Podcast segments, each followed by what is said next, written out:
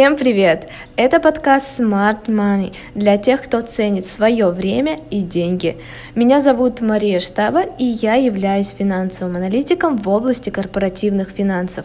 Мой собеседник Ренат Хасанов – инвестиционный советник, находящийся в реестре Центрального банка РФ, кандидат экономических наук, преподаватель финансового университета при правительстве РФ. В выпусках мы будем говорить о личных финансах, перспективах инвестирования в те или иные финансовые инструменты, обсуждать важные для инвесторов вопросы, а также делиться аналитикой фондового рынка. Сегодня поговорим об инвестициях в недвижимость и инвестициях на фондовом рынке. Каждый человек рано или поздно приходит к тому, что понимает важность и стремится создать капитал – существуют разные способы создания капитала. А, об одном из них мы поговорили э, в прошлом видео, обсудили драгоценные металлы. А, сегодня предлагаю рассмотреть недвижимость и фондовый рынок как инструменты создания капитала, инвестирования. Предлагаю вам сравнить э, для начала эти два вида инструментов и обозначить какие-то основные риски каждого из них э, и преимущества. Угу. Давайте начнем вот с недвижимости, э, с ее каких-то э, существенных плюсов по сравнению с фондовым рынком. Но в принципе, что недвижимость, что фондовый рынок, э, это все инвестиционные товары. Э, ну, то есть они подвержены оценке, а у них существуют свои риски. И полностью, вот прям полностью на 100%, конечно, от этого избежать, допустим, рисков э, невозможно. Эм, но при этом э, свои преимущества, наверное, есть у недвижимости. Честно вам скажу, что я, э, являюсь человеком фондового рынка, выступаю в большей степени ну, как бы за инвестиции в него. Да? Но если говорить про недвижимость, эм, то здесь можно применять методы оценки, которые мы применяем для акций. Мы неоднократно их применяли. И вот, например, э, квартира в Москве э, является значительно образом переоцененной, если мы берем ну, в рассмотрение рентные платежи, которые она приносит. Ну, то есть, если считать uh-huh. вот, исключительно из э, э, арендной платы, которую можно извлекать, uh-huh. то ну, там доходность получается около 6%. То есть это меньше, чем э, сейчас вы можете получить, допустим, безрисковую ставку купить УФЗ. Угу. Понимаете, да, то есть, да, здесь ну, есть да. второй вариант роста, это эм, рыночная стоимость, рыночная тоже растет. стоимость недвижимости. Но видите, в чем дело? Здесь тоже э, она, по идее, должна зависеть от этих доходов. Ну, то есть, вот с фундаментальной точки зрения, если рассуждать, да, то есть мы, в принципе, можем, повторяю, любые активы оценивать. Вот если с фундаментальной рассуждать, то она должна двигаться к той стоимости, которую вот мы определяем через вот эти арендные платежи, ну, допустим, через, в акциях это может быть там, через дивиденды, через cash flow mm-hmm. там, и так далее. Да? Поэтому вот пример с Москвой говорит о чем, да? С одной стороны, вроде как э, фундаментально невыгодно покупать квартиру в Москве, все равно все равно все покупают. Понимаете, то есть э, здесь привлекательность места жительства уже имеет значение. Возможность извлечения доходов в виде работы тоже уже имеет значение, понимаете? То есть в недвижимости, э, ну такое более комплексное, можно сказать, подход к оценке должен быть. То есть он должен включать в себя, получается, не только такие доходные методы, на которых мы базируем оценку там, бизнеса какого-нибудь, да, но и mm-hmm. вот перспективы местности, перспективы, ну, там, или текущая ситуация, которая есть. Ну, вот, допустим, я подчеркиваю, вот если говорить про Москву, ну, вот все говорят, вот у меня выросло там настолько-то. Ну, может быть, да, то есть, э, ну, опять же, э, здесь есть низкая достаточно ликвидность. И когда вы начнете свою конкретную квартиру продавать, у вас будут, может быть, могут возникнуть разнообразные сложности с этим, да, то есть, поэтому Да, недвижимость можно оценивать, можно покупать э, специально или строить недвижимость для того, чтобы, например, сдавать ее в ренту. И ну, на протяжении российской истории, вот в Российской империи сохранились, uh-huh. ну, в том числе э, доходные дома, а, там, весь Санкт-Петербург состоит из таких, состоял, да, потом это все было превращено в коммуналки, да, да, но тем не менее. Да, ну, или там, ну, в Москве много, мы сами из Омска, в Омске тоже есть, сохранились доходные дома, там, которые были построены до революции специально для того, чтобы сдавать в аренду. То есть, в принципе, как элемент, как способ инвестиций, ну, он присущ человечеству. Присущ человечеству. Он, его можно делать. Но другое mm-hmm. дело, что э, эффективность э, хочется, чтобы была наилучшей, ну и вот здесь, э, ну, да. вот здесь экономическое образование вам должно в этом помогать. Ну или воспользование услугами инвестиционных советников типа меня, да, ну то есть вот в этом смысле. Ну, получается, э, что касается фондового рынка, там информация для всех э, одинаковая, то есть у всех равный доступ. А что касается недвижимости, то по сути, э, ну, здесь каждый человек обладает э, своим набором информации, и в зависимости от этого будет выгодно либо невыгодно. Ну вот да, ну вот это, повторяю, здесь зависит уже от каких-то таких, ну назовем их трендами, да, ну, да. там, в том числе по переселению, да, вот у нас есть uh какой-то тренд на переселение в Москву и на юг, например, да, я не знаю, допустим, а почему именно на юг э, людей потянуло, потому что они устают, там, может быть, в Сибири, там, э, от холодной погоды, я не знаю, да, может быть, что-то здесь такое психологическое, потому что, живя на юге, например, они, наверное, столкнутся с, жаркой, с жарким летом, которое тут тоже будет достаточно, не, ну, как сказать, не, не всем будет комфортно в, в, этом, в, этом, в, в, в такой погоде, понимаете, поэтому ну да, но, наверное, каждый, э, вот эти предпочтения людей, их сложно оценивать так уж, ну, говорить, вот надо купить там-то, да, и там тут ты заработаешь, да. Ну, это достаточно сложно. Ну, может быть, я не знаю, есть какие-нибудь города России, где недвижимость удивительно дешево стоит, да, а арендная плата высокая. Ну, это же надо каждый да. город изучать, понимаешь, то есть угу. искать вот эти возможности, ну и потом все-таки капитал, необходимый для покупки недвижимости, все-таки требуется гораздо более большой. Да, вот порог входа следовательно... Но здесь есть одно, одна выгода, да, то есть, видите, ипотека, да. Ипотека. Да, то есть ипотека это такое плечо. Ну, плечо есть и на фондовом рынке, но оно может быть не такое большое, если в акциях брать, а в каких-нибудь э, фьючерсах еще гораздо большее плечо можно получить, понимаете, то есть, ну, в принципе, теоретически, вот я мог бы, наверное, да, ну, для клиентов что-то подобное делать, но никто за этим никогда не обращался. Uh-huh. Поэтому говорить о том, что ну вот оцени недвижимость, ну такое вот бывало, да. Вот ты просто оцениваешь и говоришь, ну вот она должна стоить там 2 миллиона, а продают ее за 6, да. Ну, типа, не покупай, да. да? Ну, не покупай, не покупай. А я все равно, типа, хочу там покупить недвижимость, жить там и так далее. И потом не забывайте, вот эта вот теория, вот мы записывали короткий ролик, я видел, да, там про активы и пассивы Киевасаки, да. Mm-hmm. И вот на самом деле недвижимость, если ты в ней живешь, это никакой не актив. То есть это пассив, который э, надо оплачивать, допустим, коммунальные услуги, да, uh-huh. надо делать ремонты. Вообще есть, не, есть налоги даже на недвижимость, в принципе, в Российской. Федерации, понимаете, да. Поэтому э, ну... Ну, вот я тоже задумывалась, э, ну, куда разместить свой капитал, либо фондовый рынок, либо недвижимость, и рассчитывала, ну, так, так называемый срок окупаемости по недвижимости, в каких районах бы я не смотрела в городах, ну, меньше там 15, это самое минимальное было, 15-20 лет. То есть получалось эм, на фондовом рынке при условии там какой-то ниже средней доходности э, срок окупаемости был выше. А ну, почему в принципе, вы... даже если да. смотреть Америку, исторически фондовый рынок приносит больше доходность. То есть э, за 100 лет они вот считали там среднегодовая доходность фондового рынка 8% в долларах США.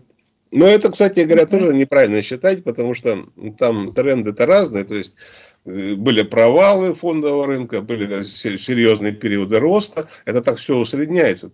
А это там могут быть десятилетия, понимаете? То есть это целая жизнь человека. Mm, Поэтому, да. ну, а недвижимость все-таки позволяет, вы там можете жить. Понимаете, да? То есть у недвижимости есть еще момент, вы ее можете построить. То есть вы можете ее сделать угу ну, минимуме затрат, например, да, да, или такой, какой вы хотите ее сделать, да, то есть, угу. но как, то есть, как способ, наверное, инвестирования, ну вот по мне фондовый рынок предпочтительнее, конечно, да, но недвижимость все равно нужна, мы же не можем там сами нигде не жить, поэтому, может быть, не стоит ее воспринимать таким прямо активом, ну вот э, из практики я вам скажу, э, наверное, я, вот я бы предпочел иметь портфель ну, из ликвидных ценных бумаг э, одинаковой стоимости с недвижимостью, uh-huh. если у меня был выбор. Да? Если у меня был выбор. То есть две квартиры хуже, чем квартира и портфель, по моему мнению. Да, то есть, конечно, хочется иметь недвижимость, потому что, ну, как, как, как ты же как, должен, должен на чем-то основываться, да. Но в целом все равно, а, ну, такое ощущение наличия там капитала все-таки лучше, по-моему. Ну, это, подчеркиваю, мое мнение, да. Да, ну и плюс, вы уже говорили, да, высокая ликвидность. То есть, если вдруг потребуются деньги, сделать Ну, в том-то и дело, да, это легко. Да, ну, происходит. нет такой акции, которую ты бы мог, ну, даже низколиквидную, ну, ты можешь их продавать там пару дней. Угу. А квартиру ты будешь продавать там год, и непонятно, когда это ее в итоге продашь. Зависит от того, какую ты цену будешь за нее выставлять. Угу. Понимаете, то есть... Э, да. Ну... А вот э, что бы вы посоветовали, допустим, ну, молодым людям, да, вот, ну, например, мне там 25 лет, и, э, таком возрасте, когда стоит выбор э, создавать капитал, э, начать с фондового рынка, да, где низкий порог, э, высокая, получается, ну, но при этом высокая волатильность этого рынка и высокая ликвидность, либо брать ипотеку и идти таким стандартным путем покупки недвижимости. Ну, я, видите, тут плечо получается на ипотеке на этой, да? Да, да. То есть, да, э, рано или поздно вы, допустим, ее выплатите, и у вас освободится, да, какой-то э, кредитный да, ермо, да. скажем так, у, уменьшится. Э, ну, наверное, здесь нужна какая-то комбинированная стратегия. Комбинированная. Комбинированная стратегия, либо смотреть сделки прямо, да. Ну, то есть, не, может быть, не обязательно упираться в недвижимость. Вы же можете арендовать недвижимость, понимаете? То есть, э, вы ну, можете да, ее да. арендовать и не торопиться с покупкой, ну, допустим, и подбирать себе уже только то, где уже вы будете понимать, где вам там, не знаю, будет нравиться район, где вы будете uh понимать, где там ваши дети будут гулять, там и так далее, и так далее. То есть, может быть, стоит и не спешить. Да? То есть, uh ну, все зависит от, от разных обстоятельств, которые у вас есть. Там, допустим, ну, да, да. вот если у вас есть там несколько миллионов рублей, да, uh может быть, лучше сейчас вложиться в фондовый рынок и через э, пару лет купить э, квартиру еще останется, понимаете? То есть, ну вот... uh надо думать каждый раз. Другое дело, что вы на фондовом рынке можете все раз э, э, растерять. Да? Большинство ну, людей да. теряет деньги на фондовом рынке, поэтому, ну, к сожалению, тут нельзя научить прямо так. Я вот э, не, угу. хоть и хочу там обучать, хоть постоянно работаю со студентами, угу. ну вот научить прямо, вот сказать, вот делает так, да, да? и вот и, угу. и вот так вот, и, вот, вот за всю историю но я могу сказать, что это был всего лишь навсего один человек. Угу. И то, знаешь, когда он у меня был? Вот вот сейчас. Да. В этом семестре, угу. да. То есть, э, а все остальные, ну да, что-то схватывают, да, понимают, да, а потом начинали, начинали что-то инвестировать студенты. А потом я вижу, что они теряют к этому интерес. Здесь надо просто ну, прямо идти к этой цели, да, то есть вот ты откладываешь там 50 ну, да. тысяч каждый месяц, ну, 50 может быть даже много, да, может быть там 10 угу. тысяч каждый месяц, и вот как, как начал, так и вот, вот если ты так 10 лет будешь делать, то у тебя не только на квартиру останутся деньги, но и на квартиру, и на портфель, там, и, может быть, еще на что-то. Но я подчеркиваю, это очень сложно с социальной и психологической точки зрения. Копить, э, особенно в молодом возрасте. Вот так. Ну да. А вот что касается отношения вот, к фондовому рынку в России и в других странах, ну, на ваш взгляд, э, почему у нас вот даже там более взрослое поколение ну, как-то с каким-то недоверием к этому относятся, предпочитают более какие-то консервативные инструменты инвестирования? Ну, ну даже, и даже много причин, поколение. много причин. Ну, во-первых, все-таки вот взрослое поколение, оно с фондовым рынком не выросло. Ну вот когда. Баффету было, я не знаю, там 20 лет, сколько там это было, послевоенное время, да, а там фондовый рынок, он уже существовал много-много десятилетий, понимаете? То есть это было естественно для него, он понимал его основы и но он говорил, есть просто фразы, говорит, что я всегда знал, что я буду богатым. А вот мы, когда я был в возрасте Баффета, допустим, ничего такого не знал, понимаете, да? Mm-hmm. Поэтому, хотя вот я вспоминаю часто, что вот в 98 году, например, когда мне было 25, ну сколько мне было? Ну да, mm-hmm. 25 лет, тогда акции Газпрома стоили рубль. Рубль за акцию. Ну, а как вот в то время... Мог я купить на 10 тысяч рублей акции Газпрома? Конечно, мог. Ну, да. Но я же не покупал. Я же не покупал. Ну, а, а если бы я не купил, а если да. бы я купил? Ну, допустим, они выросли бы до 2 рублей или до 3 рублей. То есть в три угу. раза я бы увеличил капитал, я был бы счастлив и продал бы их. Понимаешь? Угу. А мы же не знали ни этого фундаментального анализа, ни, ни технического, ничего. То есть это все было неизвестно. Угу. То есть даже... Ну, и в окружении, получается, да. И в окружении тоже никто... Ну, ну так если он появился, индекс э, Мосбиржи а. существует с 1998 года вообще-то. Раньше назывался индексом МВБ, но в принципе uh существует примерно с этого времени. Поэтому, ну вы что говорить, э, никто не знал ничего про фондовый рынок. И, и я только, ну вот, э, ну из практики потихоньку-потихоньку, да, uh то есть формируя но все-таки у меня большой багаж экономических знаний все-таки за, за, за, за мной находится, да, и мне было легче. А uh человеку с улицы просто приходя, которых сейчас у нас миллионы инвесторов в стране, да, как они чего решают, я, честно говоря, честно не понимаю до конца. Поэтому фондовый рынок, да, хорошо, но тут есть риски свои, тоже понимать надо. Угу. Так, ну здесь получается, ну, соответственно, чем раньше человек начнет, тем больше у него э, времени для создания ну, капитала. И, это же да. формула есть этого, да, то да, есть да. есть формула, есть, да даже я там записывал лекции на эту тему.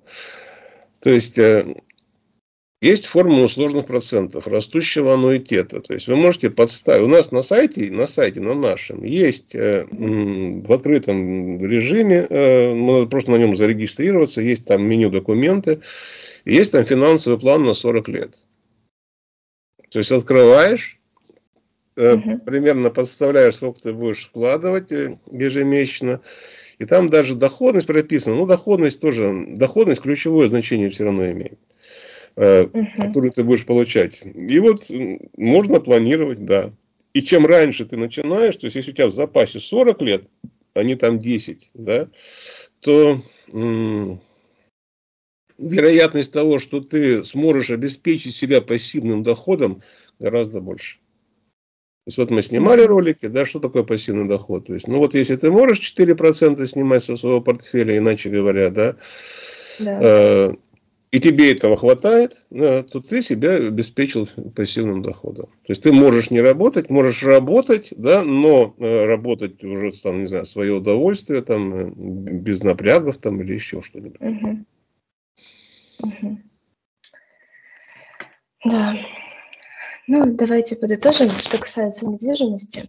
А, получается, фондовый рынок – это э, более низкий порог входа, есть время подумать э, перед покупкой недвижимости. если вы хотите приобрести, допустим, в каком-то другом районе. Ну и все-таки в рамках создания какого-то капитала фондовый рынок, я так вас поняла, что ну, наиболее может быть оказаться эффективным. Недвижимость это уже если человек определился, где он хочет жить, и ну, не хочет, допустим, там снимать, арендовать и так далее. Ну, скорее да, да, скорее да. Ну, ну, я бы только дополнил это тем, что ну там в недвижимости тоже можно быть специалистом. Как, как вот в фондовом да, рынке, да, понимаете, очень... так и в недвижимости. То есть уметь разбираться, понимать, где там вот эти недооцененные активы находятся. Угу где перспективные, например, являются активы. Это, кстати, вот президент Трамп, да, он же занимался тем, что строил недвижимость, всю, всю, всю, всю свою карьеру, uh-huh, то есть он строил недвижимость, ее продавал. Ну, это называется девелоп, uh-huh. да. Uh-huh. То есть он сумел сколотить состояние вот на этом. Но в основном-то все-таки он же не квартиру покупал для того, чтобы в ней жить, ну, и, да. потом, и потом да. там, потом да, ее когда-нибудь да, да, в пенсии продать. Как они в Америке да. живут, да, то есть угу, вот угу. они выплатили эту ипотеку, потом в дом, в дом престарелых переселяются, да, ну, угу. а, а дом их продается, да, их наследниками. Ну вот, эм, Э, нужна ли вам такая перспектива. Но здесь ну, очень да. сложно говорить, понимаете, то есть, э, с одной стороны, лучше можно говорить о диверсификации, например. Uh-huh. Вот, э, как бы большой капитал требуется для покупки недвижимости, и тут как бы не сильно диверсифицируешь, да. А в портфельном инвестировании можно там, ну да, вот мы говорили о золоте, там, может быть, криптовалюте, там, о, о чем угодно. Да. Ну, это неправильно, но, ну, тем не менее, так можно делать, понимаете, uh-huh. да. Uh-huh. Может быть, если, конечно, у тебя достаточный капитал, ты можешь там комбинировать недвижимость, там, акции, облигации uh-huh. там, и криптовалюту, но это, опять же, кто, кто э, эти люди, да, то есть это все-таки ограниченное число богатых людей. Uh-huh. Молодежи надо, ну, по моему мнению, все-таки э, это иметь четкие финансовые цели э, на свою жизнь, да там, понимаете, даже не важно, наверное, это у нас есть статья про 90-летнюю статью медсестру, э, короче, там американская медсестра, 94, угу. ну, короче, ей 90 лет уже было, да, угу. и у нее там капитал 6 миллионов, что-то такое, да.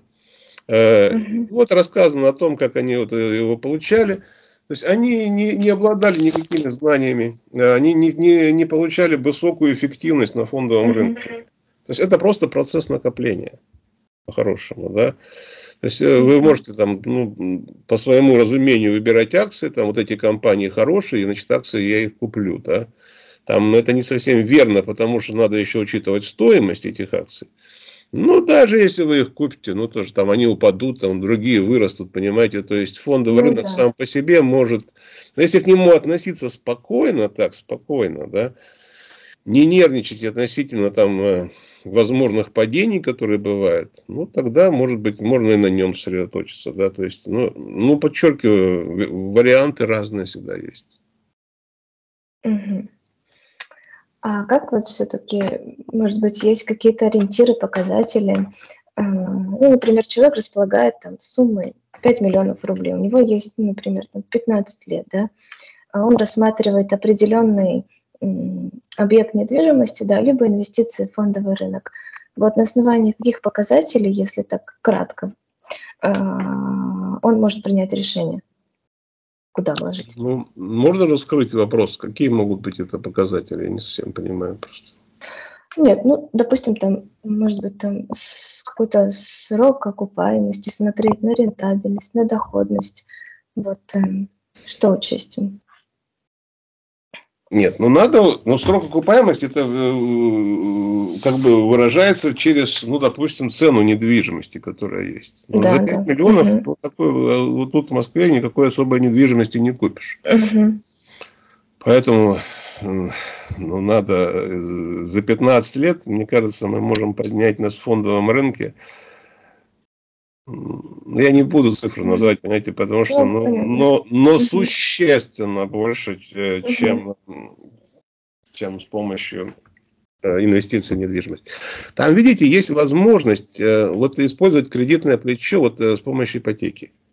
Ну да. Если да. ты, допустим, вот эту квартиру купил в ипотеку, да, и начинаешь ее сдавать, угу. И в этом случае вот этот ипотечный платеж может быть там или больше, или меньше, но, но, но, но или даже равен да, тому платежу, uh-huh. который uh-huh. вы получаете. И вот через те самые 15 лет вы получите в своем распоряжении квартиру за меньшие деньги. Да. Uh-huh. Но опять же, может быть и нам на рынке удастся сделать больше даже при этих условиях. Понимаете, то есть мне иногда кажется, что может быть, ну потому что сейчас рынок растет, да, вот сейчас, когда рынок растет, тоже надо психологически понимать, мне кажется, что он будет вечно расти.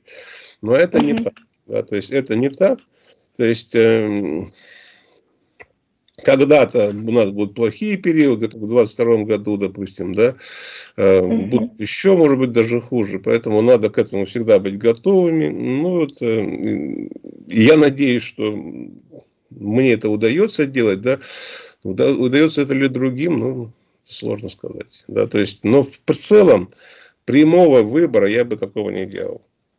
Угу. Если прямо стоит вопрос, куда вложить 5 миллионов там, за 5 лет, ну, я говорю, мой совет такой будет. Э, воспользуйтесь нашим э, предложением, становитесь моими клиентами, uh-huh. что называется, да, и вместе со мной за пять лет мы с вами, ну, скорее всего, сделаем вот, две квартиры, понимаете? Поэтому ну, спокойнее uh-huh. относитесь ко, ко всему этому. Другое дело, что я не могу за весь фондовый рынок говорить. Uh-huh. Вот говорит, а вот фондовый рынок. Фондовый рынок – индекс Мосбиржи, например. Ну, в принципе, он тоже может серьезно говорить. Угу. Ну да. Угу. Поэтому не спешите вы с этой недвижимостью. Ничего страшного, если вы поживете там в арендном жилье, да, то есть этом ничего плохого нет. То есть, э, поэтому ищите, что называется, возможности. Да, в общем, во всем нужно очень хорошо разбираться. Либо, э, если это недвижимость, то подходить к этому ну, желательно тоже с каким-то профессионалом. Ну, с недвижимостью, да там, там нету, там то же самое. Вот что есть инвестиции в эту, в произведение искусства, например. Угу. Это тоже прямо такие профессионалы. Откуда они берутся? Мне вот было бы, хотелось бы понять, да, что вот, угу. и вот купи вот эту там, я не знаю, картину, и она у тебя через 10 лет вырастет. Ну, вот я, например, увлекаюсь гитарами, да, ну, uh-huh. гитар тоже растет. Мне кажется, что это какая-то ерунда по сравнению с тем, что, вот, э, что на рынке происходит. Да? Но сказать, что вот эту гитару вот, я, вот купи и, и тут же обогатишься, ну это же смешно. Э, но ну никто не может точно этого говорить. А вот, э, а вот покупая недооцененные активы, все-таки мы об этом говорить можем. И вот как вот показывает жизнь, да, может уходить на это годы но все-таки, да, вот я пример приводил вот в этом uh-huh. в своем телеграм-канале. Есть такая акция в России, Донской завод радиодеталей. Uh-huh. И мы ее рекомендовали, ну, я не знаю, в каком году, начиная с какого года. Ну, может быть, с 16-го, может быть, с 15-го, да. А она вот так вот шла. Uh-huh. Там есть особая, там была эта интересная особенность, связанная с владением привилегированной обыкновенной акции, но она шла вот так, да. Ну и вот я в один момент времени ну, ее продал, ну типа думаю, нет, все, у меня нет больше, uh-huh. да. А вот они в 23 году взяли и в 4 раза выросли. Ну, то есть, вот uh-huh. ты сидишь со своими 5 миллионами, сидишь, оно у тебя становится, смотри, там 4, да, Три с половиной. Потом опять чуть-чуть подросло до четырех и одного. Да? А потом раз и делается 16. Ну, вот это так вот купи и держи, там вопрос у нас если встает. Да, вот это называется купи и держи. Сидишь и сидишь в этих акциях. Да? Ну вот надо было сидеть, надо было сидеть. Но я не дотерпел, что называется, да. Поэтому вот мы в прошлый раз обсуждали X в Америке, да. А вот сейчас могу прям российский пример привести.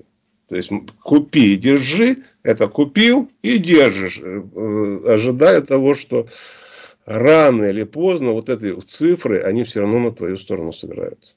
Вот то есть, если недвижимость, например, прода- э, стоит 10 миллионов, а ты ее покупаешь за 2, ну, ты же, конечно, ее купишь, да, ну, потому что здесь открытый ну, рынок да, постоянно, да, да? да а да, здесь да. Ни, ни, никто, никто не может понять, сколько это должно стоить. Ну, вот мы как бы научились это определять. Поэтому, ну, вот, э, что лучше, да, что лучше, сидеть там несколько лет, терять деньги?